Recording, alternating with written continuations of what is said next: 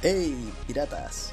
Bienvenidos, bienvenidas, bienvenides a un nuevo capítulo de la Bitácora del Psicólogo, un espacio de psicología, deporte, ocio y todo lo que se les ocurra a mis invitados, invitadas e invitadas. Soy Felipe Román, psicólogo y máster en psicología deportiva y la psicología es mi One Me pueden encontrar en Instagram como arroba ps.feliperomán. Hoy me acompaña Esteban Tellez, ex boxeador, con un récord de 9 con 3 y entrenador de este deporte certificado por la Federación Chilena de Boxeo, además de participar activamente en organizaciones sociales y políticas desde su adolescencia. Pero no crea que es solo un chico rudo, Esteban también es un fanático de la cocina y de la música. Señala que toca muchos instrumentos, pero dice que su rendimiento deja un poquito que desear. Y sin más preámbulos, dicen las velas y vamos allá. Hola Esteban, ¿qué tal? ¿Cómo estás? Muy bien, muy bien. Feliz de, estar acá en mi primera experiencia de podcast. Nunca había hecho esto, así que entusiasmado y, y nada, pues gracias por la invitación y por la tremenda presentación también. Bueno, me hace sentir honorado que sea tu primera experiencia conmigo. Eh, bueno, empecemos entonces al tiro al meollo del asunto. Eh, cuéntame, ¿qué es para ti el deporte en primer lugar? Mira, yo creo que hay definiciones eh, que, podemos encontrar en Internet, como el, poder hacer eh, actividad física enmarcada en cierta cantidad de normas, reglas, en la competencia, pero yo creo que también hay una cuestión que es súper importante, que es lo emocional, eh, que el deporte también es una, es una vía de, de expresión de nuestras emociones, pese a que generalmente lo que vemos en lo físico eh, nosotros, nosotras, nosotros estamos ahí por una cuestión mental, porque nos hace feliz, porque, por el cariño que, que le tenemos. Así que para mí también es eso. toda esta serie de normas eh, es la actividad física, pero también la actividad mental y emocional que, que desarrollamos junto a un otro o una otra, aunque sean deportes individuales. Eh, me, me, gustó mucho esa definición y me agrada que, que metas este tema emocional y mental porque de hecho es nuestra segunda pregunta. Quiero saber qué es para ti, eh, desde fuera, si lo podemos decir así, eh, la psicología y más en concreto la psicología del deporte. Mira, en el fondo yo vuelvo a lo mismo, así como que podemos encontrar estas definiciones como eh, desde la academia, eh, en donde nos explican nos cuentan un poquito, y, yo creo que tú nos puedes contar un poquito más de, que, la, de, que en el fondo es como el estudio de, de nuestra mente eh, frente a, a, estas situaciones deportivas. Pero yo creo que también es un, un aporte, un apoyo eh, para el deportista, para el entrenador, para poder desarrollar mejor esta actividad y que en el fondo esto sea algo que nos agrade, algo que nos haga bien eh, y no lo contrario, porque podemos ver, y yo creo que después vamos a profundizar un poquito más, en que, que el deporte también desarrolla eh, cierta ansiedad, frustración y, cuestiones negativas que pueden terminar haciendo esto un infierno. Y gracias a ustedes eh, podemos desarrollarlo de que sea todo lo contrario. Sí, tocaste varios puntos importantes ahí.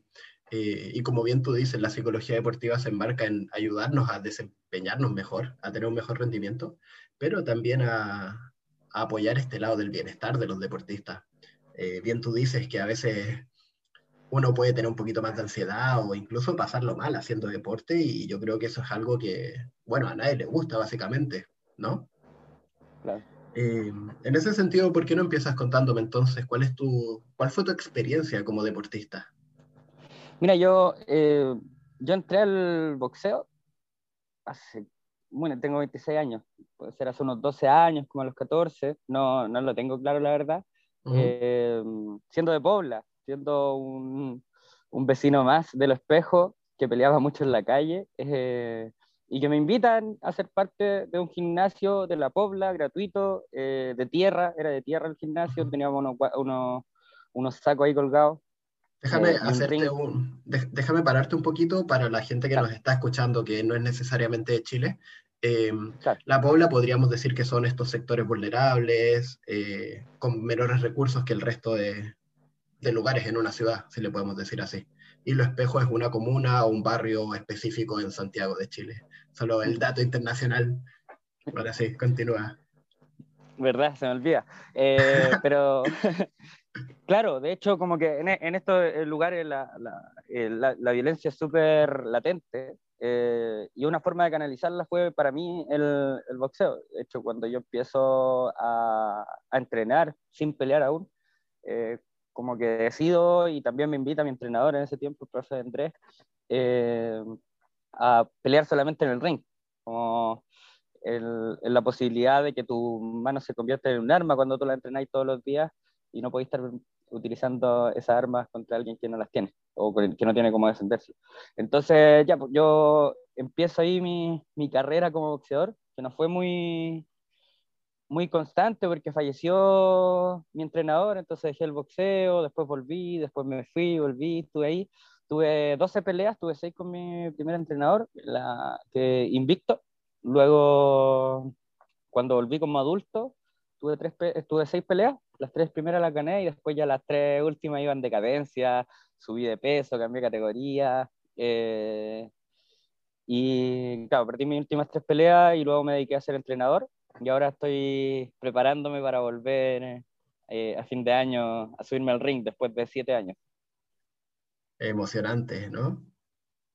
Sí, estoy súper entusiasmado. Yo, yo había dejado de boxear, yo decidí, ya no peleo más, me gusta mucho enseñar, lo disfruto demasiado, eh, pero se han dado las condiciones, he empezado a entrenar, así que estoy ahí súper entusiasmado y claro, como que mi, mi competitividad ha bajado un poquito. No, no, no, estoy como tan entusiasmado por ganar y tener un título. Hoy día lo que quiero es subirme al ring, disfrutar del espectáculo, de que haya gente, ojalá. Eh, espero que no sea online. Espero que haya gente ahí al lado del ring gritándonos, dándonos instrucciones malas. Es bien entretenido ese proceso, así que estoy ahí súper entusiasmado y, y nada, pues preparando gente. Eso yo, a mí, eso es lo que me entusiasma, en eso soy competitivo. Yo quiero que mis boxeadores sean quienes, quienes puedan eh, obtener esos títulos que yo, que yo no necesito en el fondo para mí. Oye, en ese sentido, cuéntame entonces, ¿qué fue lo que te llevó a convertirte en entrenador? ¿Qué fue eso que te motivó a hacerlo? Mira, yo, yo creo que son varias cosas, pero eh, en principio tiene que ver como con esta vida de pola, de violencia, eh, de, rodeado de las drogas, de todo eso, eh, que en el fondo para mí fue una salida de eso ¿cachai? No en el ámbito económico, el boxeo no deja plata, pero, pero sí en, eh, en, otros ámbitos más emocionales, en el que tú tuviste un mal día y en vez de, no sé, romper una pared, no sé, nunca he hecho eso tampoco, pero, pero en vez de hacer eso te vas al gimnasio y le pegáis al saco, como que el poder entregarle herramientas para, para, para que se puedan descargar eh, a la gente, esto como muy desde lo recreativo del boxeo, eh, me, me, genera una motivación súper importante. Y después, posterior a eso, eh, claro, la experiencia de subirse al ring, la experiencia de ganar una pelea, es poder compartirla. Y, y, poder compartirla de la mejor forma. Yo creo que tuve una formación como boxeador súper precaria. Los entrenadores antiguos no estudiaban mucho, sino que lo que hacían era replicar lo que le enseñaron, entonces las metodologías de repente no eran las mejores. Yo recuerdo cómo peleaba y creo que peleaba súper mal, que gané a puro corazón, pero entonces hoy día también para mí es súper importante poder enseñar eh, de forma que la técnica sea súper bien ejecutada y que quien se sube al ring no gane eh, a costa de salir con la cara toda moreteada y sangrando. Sí, o sea, eso puede pasar igual, pero en el fondo que se sube al ring y ojalá no reciba ningún golpe y solo, y solo, solo lo golpee nomás. Que en el fondo es como esa la, la, la, definición más abstracta del, del boxeo, que es el arte de golpear sin ser golpeado.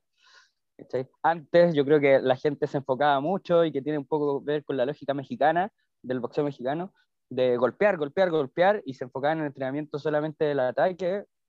Eh, y claro, eso te significaba que como todos estaban en esa, terminaban todos mareteados, ¿cachai? Pero tenemos casos de excelentes boxeadores en la historia y sobre todo como en el último tiempo que, que nos permiten también repensar mucho la defensa, pues como Floyd Mayweather eh, y hace mucho tiempo atrás eh, Nicolino Loche. Claro, eh, todo el concepto de, de volar como mariposa y pegar como avispa, ¿no? Claro, claro, todo el rato, todo el rato. Eh, en el fondo el poder bailar arriba del ring, o sea, de hecho, eh, nosotros en Chile ocupamos la escuela cubana y los profesores cubanos nos han impulsado, porque en Chile bailamos poco, y si bailamos es como parados moviendo la cadera nomás, pero las piernas no se mueven cuando bailamos. Entonces, acá nos han impulsado y nos han invitado a bailar salsa. Nos dicen los entrenadores cubanos, bailen salsa porque eh, así desarrollamos una mejor coordinación eh, entre las manos y las piernas, y eso claramente se ve reflejado en el ring. Por algo también Cuba es eh, uno de los mejores exponentes en el boxeo olímpico en la historia. Bueno, ahí tienen varias razones de por qué a los latinos nos gusta bailar harto también, ¿no? sí. Em, oye, me, me has contado muchas cosas muy interesantes, pero quiero que sigas profundizando tú un poquito antes de yo meter la cuchara. Entonces, quiero que me cuentes desde tu opinión como ex boxeador, eh, como entrenador, ¿cuál crees tú que es el papel que juega la mente, la psicología en el boxeo? Yo creo que lo es todo, todo. O sea, el, el, el boxeo se gana en la cabeza, no, no en las manos. eh, cuando tú planificas una pelea, como entrenador tienes que conocer al boxeador y ver cuál es la mejor forma en la que se enfrenta la pelea. Nosotros podemos ver en la tele, podemos ver, por ejemplo, eh, ahora Floyd Mayweather, que va a pelear este, esta exhibición. Con y llegan, claro, y llega Jake Paul a calentarlo, a enojarlo, ¿cachai? Eh, y eso es parte de esa previa, de repente un show hoy día, pero, pero eso pasa en el boxeo. O sea, alguien puede decir, yo, yo conozco al otro boxeador y yo sé que se calienta. Y acá hay una regla en el boxeo a nivel mundial, el que se enoja pierde. Es así de simple. Entonces, mira qué importante en el fondo la mente en ese sentido. Entonces, nosotros, nosotros cuando nos subimos al ring, eh, establecemos qué es lo que queremos hacer, como, cuál es nuestra actitud con la que nos subimos. Si nosotros vemos a alguien que boxea y parece enojado de las personas que yo entreno, ya entrena como si, fuera, como si estuviera enojado, como violento, y en el fondo para poder intimidar al boxeador de frente. Si nosotros vemos que alguien un poquito más introvertido, introvertida, eh, entra eh, en el fondo, porque la mayoría entra como con esta agresividad, mostrándola, generalmente no es real, eh, entra como que no le pasa nada con esta agresividad. Entonces, como todas esas cuestiones tú las vais planificando para poder eh, también generar que la otra persona se ponga nerviosa, que se asuste, ¿cachai? Porque te cagáis de miedo cuando te subí a pelear, ¿cachai? O sea, eh, si tú no tenés miedo, en el fondo vaya a recibir como loco, ¿cachai? Si tú tenés que tenerle respeto y miedo al, al golpe de tu oponente eh, para poder esquivarlo, para que no te llegue. Eh, y claro, eso tiene que ver como a nivel con, individual, más como lo que pasa en tu cabeza y en la del oponente, pero después viene una cuestión que tiene que ver con el público. ¿cachai? Tú te subís y el público puede estar a favor o en contra tuya. Tú te subes y puede que vaya tu, tu público, que vayan tus amigos, tus amigas, y no queréis fallarles, ¿cachai? Entonces, estáis pensando todo el rato en eso al principio, em, en que todo el público te da instrucciones, ¿cachai? Eh, y tu entrenador también. Pese a que eh, lo, lo, recomendado es que nos quedemos en silencio durante el, durante el round, eh, también la euforia genera que, que, los entrenadores le griten a sus boxeadores algunas instrucciones durante la pelea y eso también genera desconcentración, eh, los nervios se te vuelven por las nubes. Entonces, eh, claro, yo quizás estoy asustando a la gente como, ah, no boxen. No, eh, en verdad todo eso hace que sea más maravilloso aún. O sea, la adrenalina por los cielos y la gana o la intención de querer concentrarte en tu oponente, en tu golpe y en poder ejecutar todo lo que, lo que estudiaste, lo que estudió tu cuerpo durante todo este proceso. Eh, es súper gratificante, súper rico al final. Pero el poder de la mente es maravilloso. Recordemos que nuestra profesión como psicólogos deportivos es ayudarlos a encauzar todo este mar de cosas que está sucediendo, ¿no? Así que si alguien tiene miedo de boxear, eh, puede contar con un psicólogo deportivo para superarlo, dando ahí el, el dato, ¿no? Todo el rato, sí. ojalá eh, cuando me tocó boxear eh, hubiéramos tenido psicólogos deportivos pero ahí era lo que te decía tu profe y, y nada más, pues ya antes solo una, sea agresivo, sea agresivo, sea agresivo. Claro, ahí quiero tocar un par de, de cositas, resaltar algo que tú dijiste. En primer lugar, quiero resaltar el hecho de planificar una pelea la importancia de tener un plan de entrenamiento que tenga como objetivo eh, el cómo tú te vas a desempeñar en el ring. Em, creo que quizás tú estás de acuerdo conmigo, uno al final compite como entrena, ¿no? Y eso es lo importante de confiar en tus capacidades, confiar en tu entrenamiento y, entre comillas, ser fiel a lo que has estado haciendo. Em, otra cosa que quiero resaltar mucho de lo que tú también dijiste es este tema de las instrucciones, tanto del público como del entrenador. Em, y voy a dar el, el psicotip número uno. Em, es muy importante tener cuidado con las cosas que decimos, ya que pueden afectar la toma de decisiones de nuestros deportistas. Em, y esto sucede en todos los niveles, ya sea uno como entrenador o cuando uno es un niño y está, está jugando fútbol y tienen los papás gritando chuta, chuta, pégale lo que hacemos es coartar la creatividad y podemos llevar a, como tú decías, distracciones, faltas de, atención y por sobre todo errores. Así que psicotips número uno, cuidado con las instrucciones que le damos a nuestros deportistas y para los deportistas, em, traten de concentrarse en lo que ustedes saben hacer y decidan en base a eso más de lo que le están diciendo desde fuera. Em, por otro lado, Esteban, cuéntame entonces ahora, ¿cuáles son los desafíos que tú has visto como entrenador con tus deportistas ahora? ¿En el ámbito psicológico o en todo? Sí, sí, ojalá desde esa perspectiva. Claro, mira, eh, o sea, bueno, hoy día un desafío importante tiene que ver con la pandemia. Eh, hoy día, a, mí, a modo personal, eh, me cuesta demasiado, es redundante decir a mí a modo personal, a mí me cuesta demasiado hacer clases online. Eh, porque además, como entrenamos con aparatos, eh, con sacos, eh, con, con manopla, uno, no todos los boxeadores y boxeadores los tienen en su casa. De hecho, el, boxeador, el boxeo es, uno de los deportes catalogados como deporte de los pobres. Eh, entonces no tienen, la gente no tiene saco en sus casas, no tiene manopla, no tienen los aparatos. Claro, podemos hacer otras cosas, pero aún así eh, cuesta mucho poder complementar lo que falta. Eh, entonces, en ese sentido, es difícil hacer las clases online por peligro de lesiones, porque el acompañamiento es diferente, porque una clase tiene que ser súper personalizada, una clase de boxeo, para poder ver bien cómo se para el boxeador, la boxeadora, pero a través de la cámara no, no, te permite reflejar eso. Entonces, hoy día un desafío importante es poder desarrollar nosotros como entrenadores, yo creo que ese es un desafío para, para, nosotros y nosotras, eh, la capacidad de poder enseñar bien a través del, de la pantalla. Eh, es súper difícil, pero tenemos que avanzar en eso.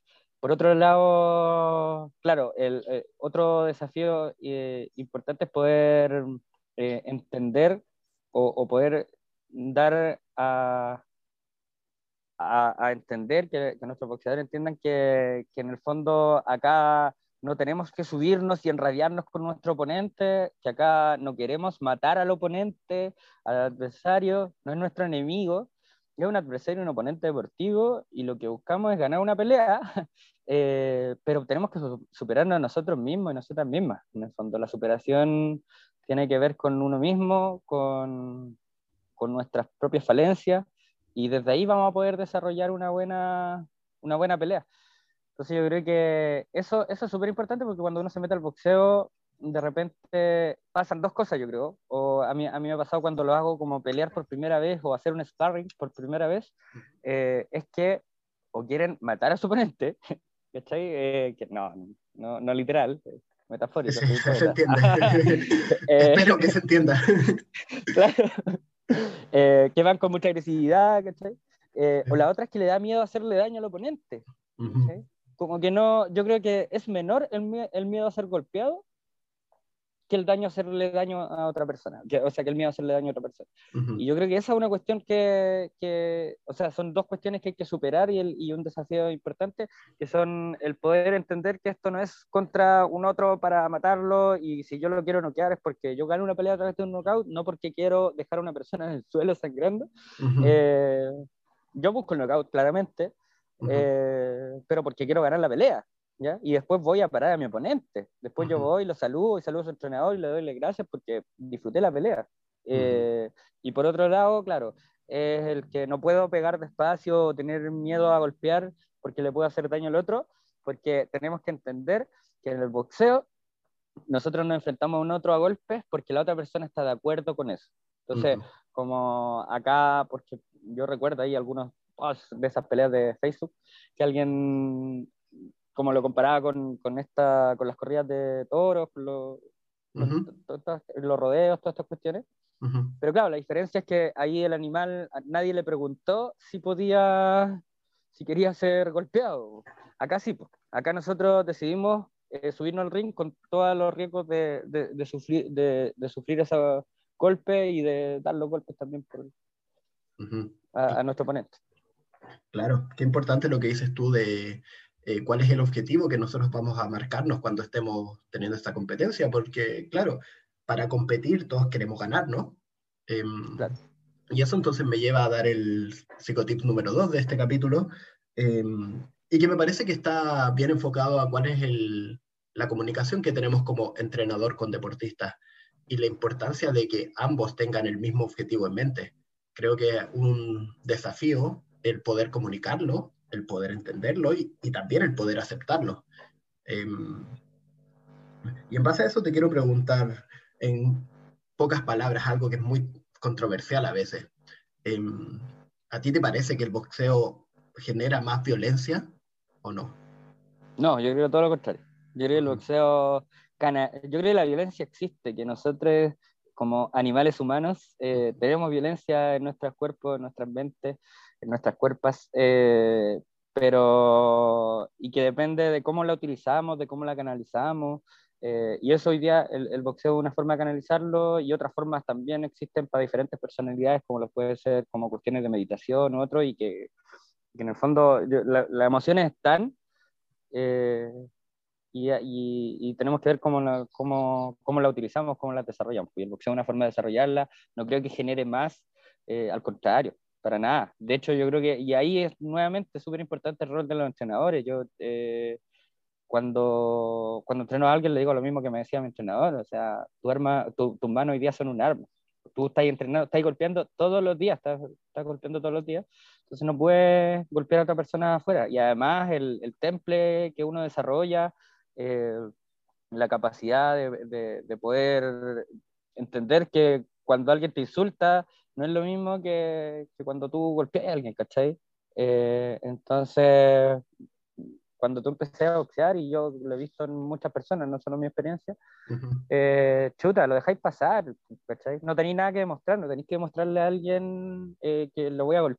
Si yo sé que golpeo bien, entonces yo cuando quiera demostrar algo me voy a subir al ring y lo voy a mostrar ahí.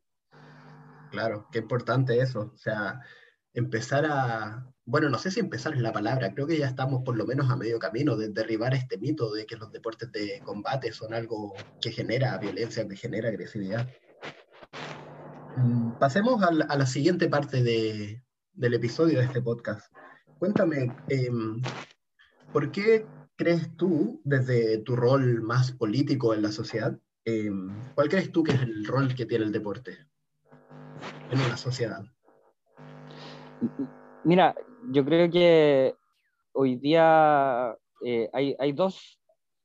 Hay, yo quiero hacer una separación de, de, los roles, una del deporte de elite y el otro del deporte como más recreativo. Eh, en el fondo, desde el deporte recreativo, eh, yo creo que genera el poder, no sé si erradicar, pero poder avanzar en menos violencia, como lo decíamos recién. cualquier tipo de deporte, no solo de contacto, también en, poder generar eh, o mejorar nuestra estima, eh, el poder conocernos, que es súper importante, y el poder generar un desarrollo de nuestras habilidades blandas, de nuestra capacidad emocional o, de conocer nuestras emociones. Entonces, yo creo que, de hecho, cuando yo entré, entré, a estudiar pedagogía en educación física, tenía que ver con que yo quería enseñar. Yo me dedicaba a la música, no al deporte, o sea, al deporte, pero la música más que el deporte. Y, y yo quería enseñar algo que fuera eh, súper transversal, súper eh, complementario a nuestra vida y, y, yo creo que el deporte te lo enseña. No es el deporte como fin, sino como una herramienta para poder salir de, de, de situaciones negativas, eh, y para poder también desarrollar situaciones positivas todo el rato, ¿cachai? Uh -huh. eh, y además como recreación, claro, en, en, en, lugares como más vulnerables, como nuestras poblaciones, eh, o que han sido como dejados de lado de, de, de parte como del, de la construcción del Estado, uh -huh. genera también la posibilidad de, de prevenir situaciones de vulneración, de vulneración de derechos, eh, también de prevenir situaciones de, de drogadicción, ¿cachai? O sea, el, nosotros cuando llegamos a un momento en el que no hacemos nada, en el momento de ociosidad, es cuando entramos en, en estas situaciones negativas, como sobre todo si vemos en nuestra esquina que nos están vendiendo drogas. Uh -huh. ¿Por qué mejor no estamos haciendo deporte en ese momento y ganas de consumir no, no existen? ¿cachai? Entonces uh -huh. yo creo que, que, genera como todo ese, ese proceso y claro, después te, tiene que ver, después viene también un, un, una diferenciación con, la, con el deporte colectivo. Que, pero, pero y el deporte individual también lo desarrolla, quizás como con el entrenador, pero uh -huh. como esta cuestión de confiar en un otro, de poder co-construir, o sea, acá no hay ningún deportista que sea un gran deportista por sí solo, ¿cachai? Uh -huh. Por sí sola. Eh, esto es una co-construcción y es así como se tiene que construir la vida de manera comunitaria. Entonces, eh, creo que el, el deporte eh, nos empuja a eso. Y el deporte de élite, eh, y creo que ahí eh, es importante de nuevo ver a Cuba, cómo es, es bien pagado el deporte competitivo, eh, o, o, en otros países, que en el fondo lo que desarrolla es, por ejemplo en Chile, cuando la Crespita Rodríguez sale campeona del mundo, se escuchan los perros de fondo. Sí, sí. Está grabado en vivo, sí, sí. Oye, eh, cuando la campeona, cuando la Crespita Rodríguez sale campeona del mundo, eh, empiezan a ingresar al, al boxeo mujeres. ¿cachai? Uh -huh. Antes, de hecho, era súper mal visto. Yo entrenaba mujeres antes de la, o sea, el mismo año de la, de la Crespita, y como que te miraban raro, no sé, ¿cachai? Uh -huh. De hecho, hay muchas experiencias de que la Leona Senjo, que ahora va a disputar el título mundial por, en representación de Chile, eh, ella nos contaba que cuando ella quiere empezar a entrenar en Valdivia, va a un gimnasio y le dicen que no, acá no entrenamos mujeres. Mm. Y lo mismo, hay películas, One Million Dollar, es la misma cuestión. Sí. Entonces, el deporte de elite lo que te permite, o estos deportistas competitivos que tienen visibilidad, que además tienen una remuneración, que pueden de dedicarse a eso, te permite que gente quiera dedicarse a eso, que gente quiera hacer deporte. Entonces, uh -huh. como que ahí también tiene otra función súper importante. Claro, claro, tú tocas varios temas que son súper fundamentales. Básicamente el deporte es algo que, por un lado, genera felicidad como tal, ¿no? Creo que eso es algo en lo que todos podemos estar de acuerdo. Y por otro lado, también nos lleva a esta construcción de una sociedad mejor, si queremos decirlo así. Y en ese sentido me gustaría conversar un poco sobre, eh, claro, ¿por qué es tan importante entonces que el deporte sea de libre acceso para todos, ¿no? Yo sé que tú haces clases a, a veces gratis, eh, menos remunera, remuneradas, si se puede decir. Eh, y claro, quiero conversar sobre la importancia de, de eso, de dar ese granito de arena cuando es necesario. Sí, mira, eh, yo creo que, que ahí también, aquí también quiero separar eh, algunas cosas. Una como lo gratis y lo otro lo no remunerado. Mm. Por un lado, eh, yo creo que lo gratis puede ser remunerado desde, desde entidades estatales, eh, porque creo que el, el, deporte tiene que ser promovido y desarrollado también desde el Estado. Entonces, uh -huh. eh, en ese sentido, eh, ojalá fuera gratuito, ojalá nadie tuviera que pagar y, y, lo pagáramos, lo pagamos igual a través de nuestros impuestos y esas cosas. Entonces, como uh -huh. que no creo, eh, si bien yo lo hago, yo dejo de recibir, de percibir dinero cuando hago mis clases gratuitas, uh -huh. no creo que debería ser así la regla, ¿cachai? sino que esa es la excepción. ¿cachai? Entonces, ojalá el deporte fuera gratuito y quiero ejemplificarlo con Estados Unidos. Estados Unidos, eh, la mayoría de sus campeones de, eh, mundiales, Mike Tyson, eh, como, como súper conocidos, eh, Ali, ellos empiezan a entrenar en gimnasios gratuitos. En Estados Unidos estaba lleno de gimnasio y todo eran gratuitos. Y, el, y hasta el año 2018 más o menos empiezan a cerrar, cerrar, cerrar eh, los gimnasios gratuitos. O sea, no empiezan a cerrar, empiezan a cobrar muy caros. Hacen gimnasios hermosos, súper bonitos. Eh, son bonitos los gimnasios, pero eh, ya no puede entrar la gente que no tenía lucas. Y, y allá, y empieza a caerse el boxeo gringo, estadounidense. Empiezan a tener muchos menos campeones mundiales y todo. Y hay teorías de, de entrenadores de allá que dicen la muerte del boxeo gringo, por la muerte del boxeo de Estados Unidos, fue, vino de la mano con la muerte de los gimnasios gratuitos, porque quienes peleaban mejor eh, o quienes desarrollaban una mejor carrera deportiva eran los pobres. Mm. Y, tenía, y tiene que ver también con cuestiones de superación, con cuestiones de, de, de oportunidades, ¿cachai? Porque, claro, cuando te dan una oportunidad así, eh, tú la aprovecháis de la mejor forma, ¿cachai? Eh, y es así mismo como, como se desarrolla en Estados Unidos, entonces, y, y, yo estoy absolutamente seguro de eso, o sea, yo creo mucho como en, esta, en este eslogan que el boxeo es el deporte de los pobres o de los y las oprimidas, porque que yo, yo haría como la, la mezcla con la opresión, porque hoy día las mujeres, eh, sin ser pobres, pero sí, se, sí, eh, sí estar desde una situación no privilegiada, o en una situación de opresión, eh, son quienes están sacando la cara y yo creo, es pero maravilloso ver eh, cómo las mujeres le entregan tanta dedicación y disciplina al deporte. Entonces yo creo que tiene que ver como, como con eso, con la opresión, con quienes no, no tienen las oportunidades, que cuando las tienen la aprovechan y creo que tenemos que generarlas. Ojalá erradicar la pobreza y que el boxeo no sea el deporte de los pobres, sino que sea un deporte, ¿no? Pero hoy día lo es eh, y tenemos que entregarla también en eso. Que son nuestros propios espacios donde crecimos muchos de los entrenadores y boxeadores. Claro, qué importante, de nuevo, todo lo que dices. Em, aprovecho de, bueno, en un lado, invitar a todos quienes nos están escuchando que también nos cuenten sus experiencias respecto a, e, a esto. Em, creo que entre Esteban y yo conocemos varias mujeres que se dedican y practican los deportes de contacto y yo feliz de recibir comentarios, recibir opiniones y seguir conversando de este tema que es muy importante y, y que claro, siento que nosotros como dos hombres nos quedamos cortos de palabras al respecto.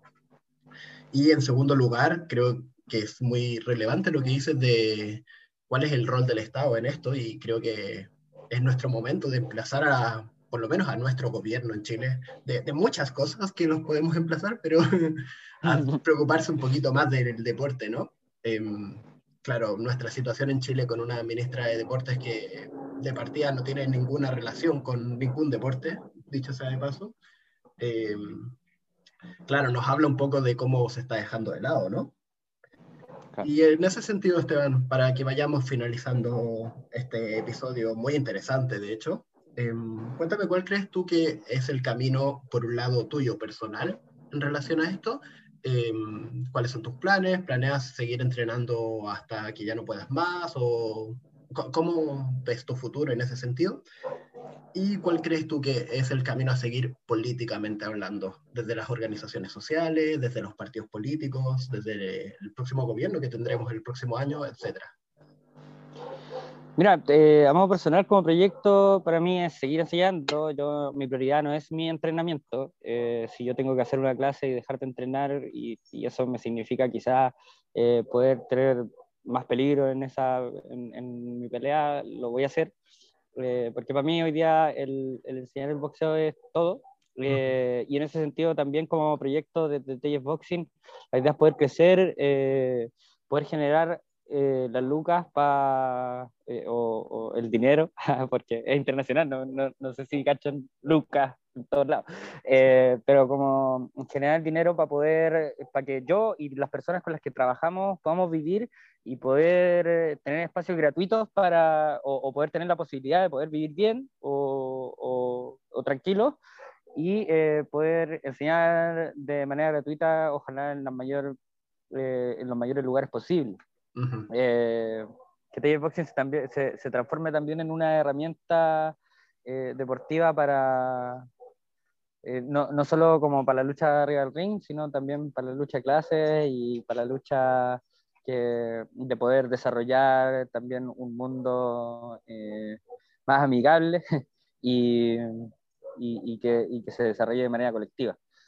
eso, yo creo que, que, pueda entregar valores, principios eh, y que no sea solo agarrar esa comba, que yo estoy seguro que el boxeo es mucho más que eso.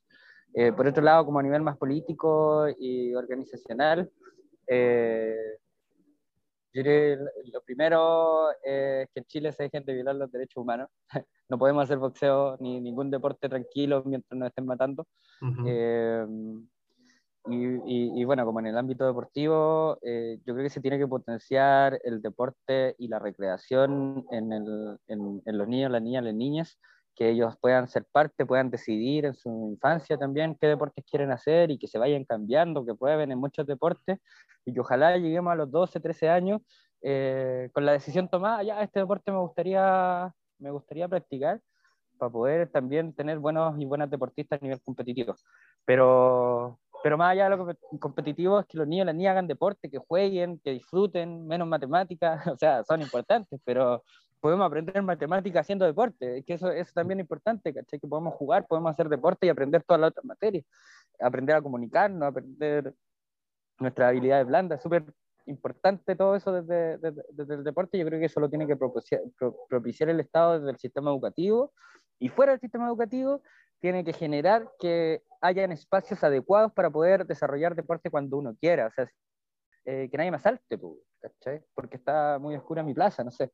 Eh, y, y, además que haya monitores, monitoras eh, que, que, puedan ser pagados por el Estado y que desarrollen toda esta, esta mm, disciplina en la calle, que es donde hay que estar. Si no, no tenemos que esperar que la gente llegue a nuestro gimnasio eh, o que llegue a nuestro establecimiento, sino nosotros tenemos que ir donde está la gente.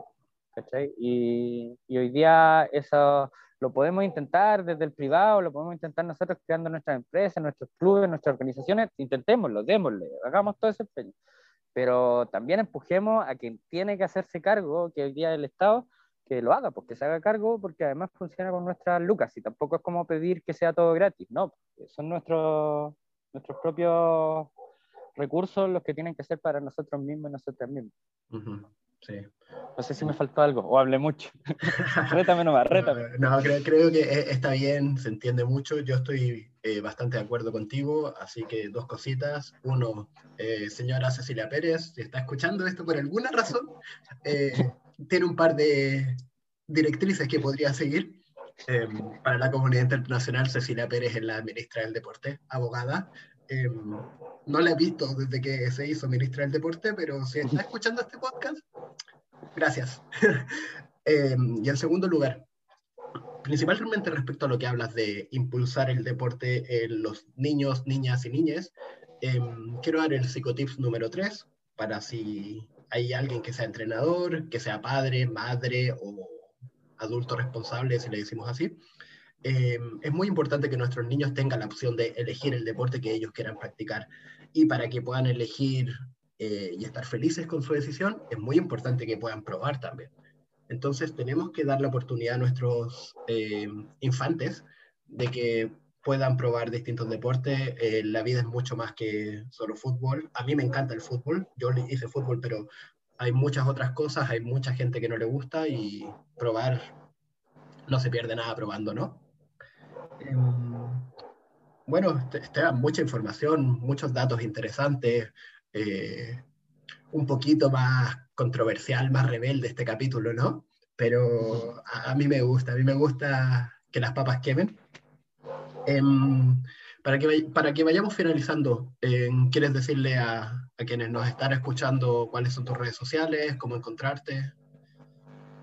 Sí, súper. Mira, eh, invitarle a que nos sigan en las redes sociales de Telles Boxing. En Instagram está así mismo, Telles Boxing con doble L y Z. En Facebook igual. Eh, tenemos página web que es tellesboxing.cl y también que me sigan a mí, obviamente. Esteban Telles eh, Box, todo junto. Arroba Esteban Telles Box en, en Instagram. Ahí estamos hoy día desarrollando también una pega audiovisual eh, hoy día eh, estamos con un programa que se llama Jump de Izquierda, donde estamos entregando tips de, del boxeo, de la historia del boxeo, pero que ha sido un aporte a nivel comunitario, a nivel popular, no sé como lo, o, que son interesantes también desde, desde las luchas políticas, como lo fue la pelea de Joe Louis con, con Max Mellin, eh, ¿cachai? Como los demócratas contra los fascistas, como bien entretenido. Eh, y vamos a estar desarrollando, ahí estamos con una producción audiovisual que se viene en un par de meses, que es eh, Pelea como Niña, que es la historia de deportistas, no solo boxeadores, eh, mujeres y, y, cómo ha sido su lucha también desde el género en todo este proceso. Así que, pues síganos ahí, Telles Boxing y Esteban Telles Box. y muchas, muchas gracias por la invitación. Un abrazo a todos y todas que nos escuchan acá en Chile, en España y en, y en todo el mundo. Y a Cecilia Pérez también, que se vaya luego. bueno, eh, ahí tienen todos los datos eh, para seguir. Si alguien eh, no entendió o no escuchó bien, me lo puede comentar en, en, interno y yo hago también el, el, el link. Esteban, te agradezco por tu tiempo, te agradezco por tu disposición. Eh, un episodio muy entretenido, espero que a la gente le guste también. Em, y nada, con esto nos estamos viendo por ahí en otra ocasión, ¿no? Y bueno, muchas gracias, Esteban. Muchas gracias a ti por la invitación. Un saludo a todos y todas quienes nos escuchan.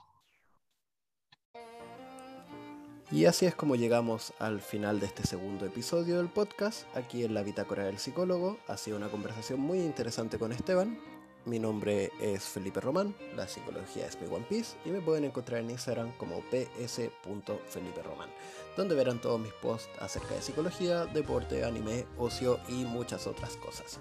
Espero que les haya gustado este episodio. Em, espero que les esté gustando este podcast. Siempre estoy dispuesto a recibir sus comentarios y opiniones. Muchas gracias a la gente que me los ha hecho llegar. Y espero que nos veamos en el siguiente episodio.